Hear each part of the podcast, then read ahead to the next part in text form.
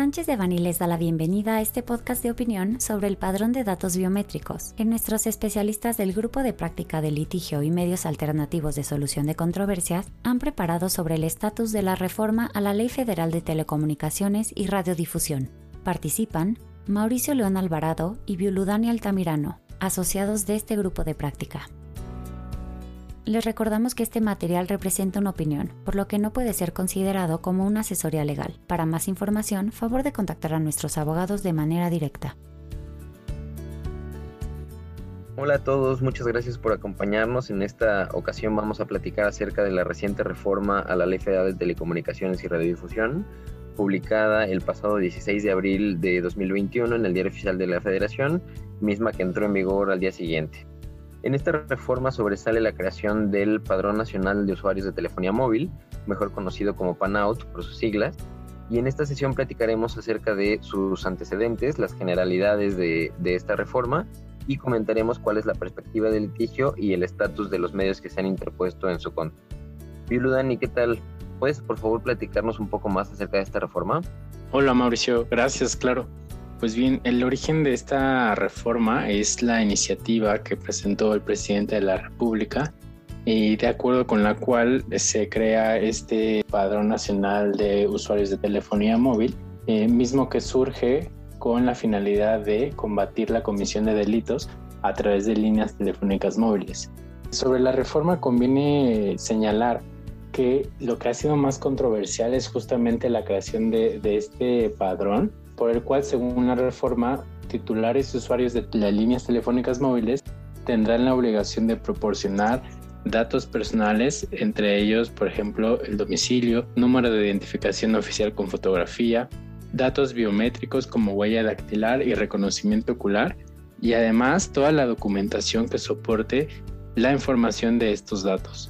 Y bueno, aquí vale la pena señalar que la reforma establece que en 180 días naturales el Instituto Federal de Telecomunicaciones deberá expedir las disposiciones administrativas para la operación del PANAUT. Esto lo comentaremos más adelante.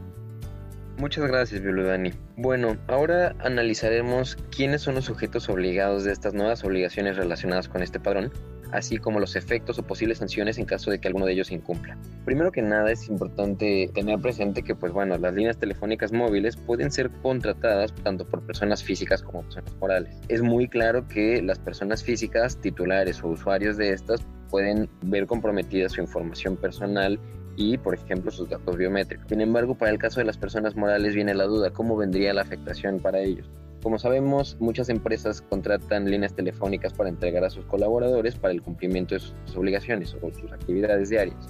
Algunos de estos colaboradores, eh, teniendo una línea telefónica a nombre de la empresa, pues muchos de ellos tienen facultades o poderes de representación de la empresa. A fin de cuidar la información personal de estas personas y evitar una posible suplantación de identidad, vendría muy bien que las empresas tengan un deber de cuidado que además viene no solo de un tema lógico como el que acabo de mencionar, sino también que encuentra origen en la Ley Federal de Protección de Datos Personales en posesión de particulares, ya que de una u otra forma son tenedores o protectores o poseedores de esta información personal y sensible de sus colaboradores. Así que eh, respecto a este punto, tenemos ya muy claro que los sujetos obligados son titulares y usuarios de líneas telefónicas, por lo cual nuestra recomendación desde un principio ha sido que todos estos sujetos tengan muy presente la posibilidad de interponer medios de defensa. Sin embargo, en unos momentos platicaremos un poco más al respecto. Ahora bien, como ya anticipábamos, pues bueno, hay, hay sanciones que pueden ser impuestas o determinadas para los sujetos que incumplan. Por un lado, tenemos que para nuevas líneas telefónicas, las compañías de telefonía móvil podrán válidamente denegar la activación de las, de las líneas telefónicas en caso de que no se provea la información necesaria.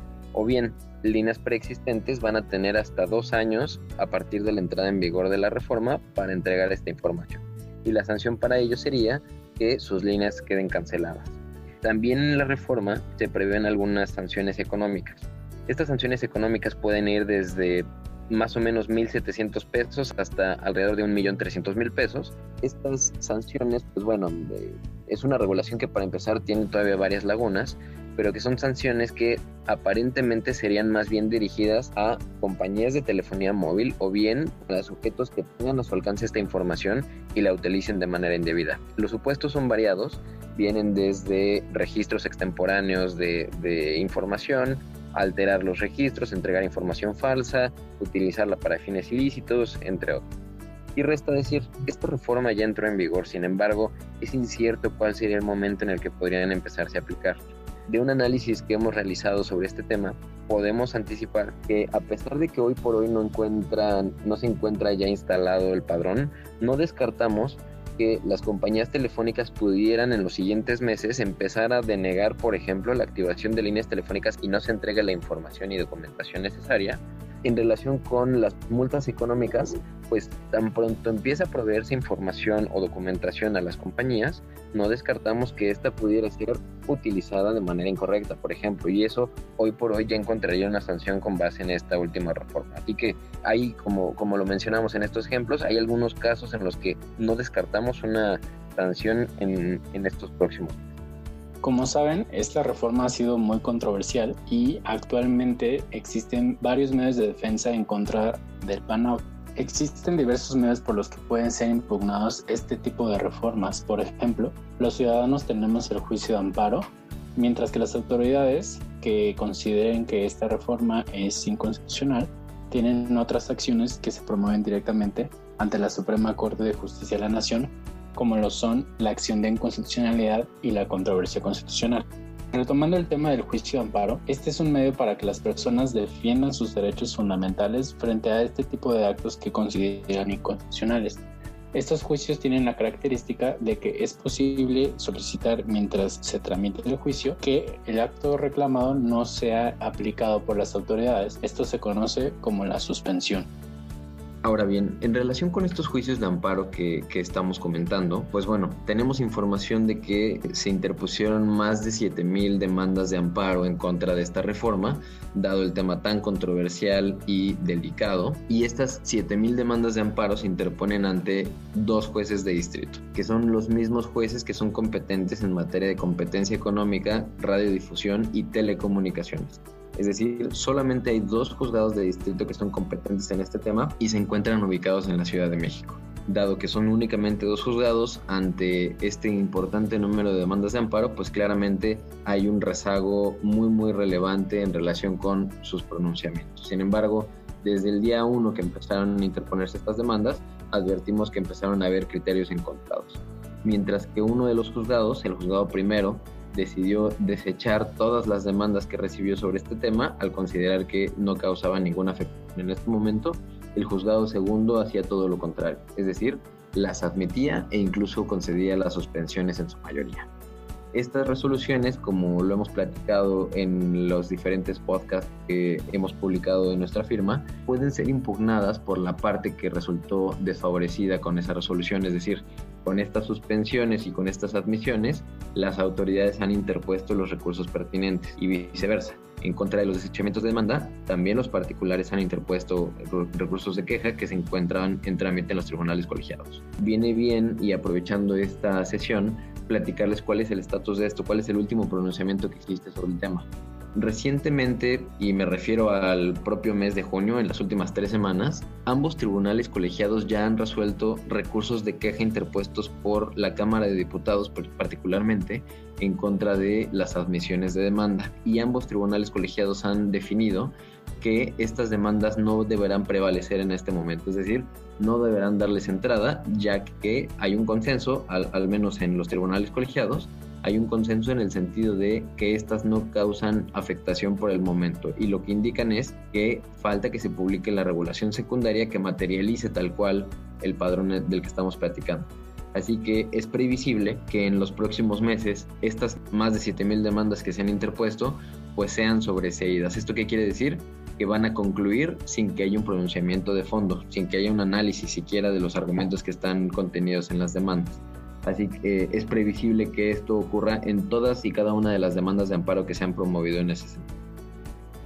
Entonces, en este momento, mucha gente se estará preguntando si ya no puede presentar amparos en contra del PANAUT. Y la respuesta es que sí se van a poder presentar amparos, sin embargo, para ello tendrán que estar vigentes las disposiciones administrativas de operación del PANAUT que en su momento emita el Instituto Federal de Telecomunicaciones, o bien tendrá que existir un acto de aplicación de la reforma.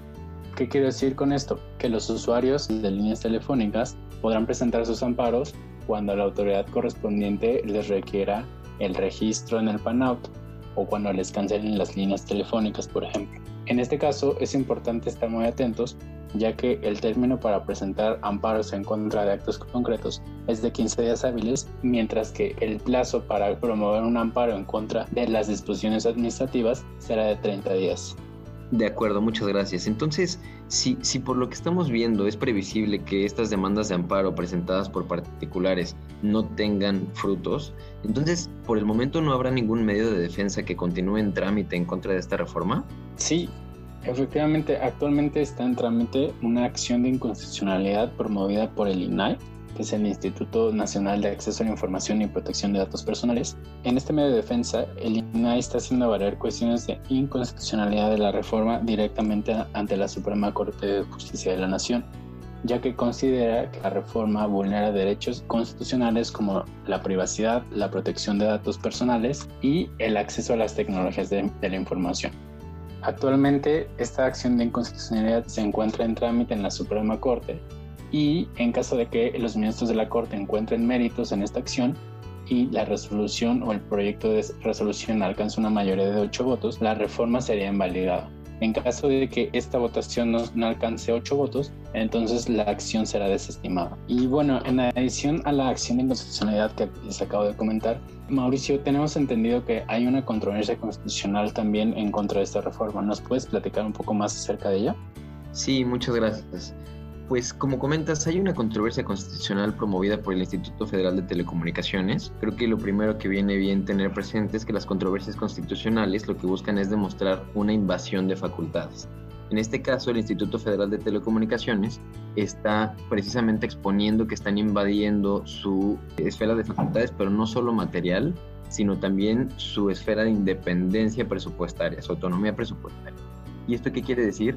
Dado que la reforma está estableciendo algunas obligaciones para el Instituto Federal de Telecomunicaciones, este lo que está indicando en su controversia constitucional es que no tiene ni el presupuesto, ni el personal, ni va a lograr cumplir con estas obligaciones. Son obligaciones, uno, regulatorias, de emitir ciertas disposiciones administrativas, dos, de fiscalización, para identificar y, en su caso, sancionar posibles incumplimientos, 3 de capacitación. En uno de los artículos transitorios está ordenando que junto con la Secretaría de Comunicaciones y Transportes, las compañías telefónicas y demás, presten capacitación a las personas para que éstas a su vez entreguen la información y documentación que es requerida con motivo del padrón.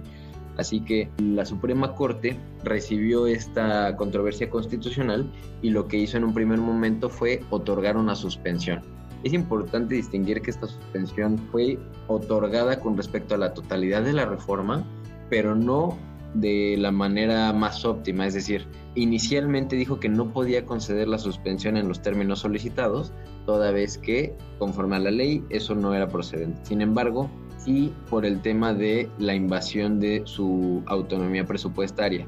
¿Por qué? Decía que estas afectaciones pueden ser de imposible reparación en el futuro y por tanto, al encontrarse indisolublemente relacionada toda la reforma, decidieron detener toda la, la reforma. En ese sentido, resta mencionar que, tal como lo mencionamos hace unos momentos en relación con las acciones de inconstitucionalidad, en el caso de las controversias se requiere una votación de al menos ocho ministros a favor para que se lleve a cabo una declaración de inconstitucionalidad que tenga efectos generalizados, es decir, que nos beneficie a todos los usuarios y titulares de telefonía móvil. Sin embargo, si no logra esta mayoría de ocho votos, entonces los efectos serán mucho más limitados. Pues esto es, es la información que hay disponible al día de hoy en relación con esta controversia constitucional. Les recordamos que en cuanto exista alguna actualización sobre la regulación secundaria de esta reforma o alguna novedad sobre actos de aplicación, Estaremos comentando sobre ello en el siguiente episodio. Les recordamos que estamos atentos a cualquier novedad o actualización y por favor no duden en buscarnos en caso de que tengan alguna duda sobre lo comentado o bien requieran mayor información sobre la futura impugnación del PANOP. Saludos y hasta pronto. Para cualquier duda o comentario sobre este material, favor de contactarnos directamente o visite nuestra página www.sanchezdevani.com.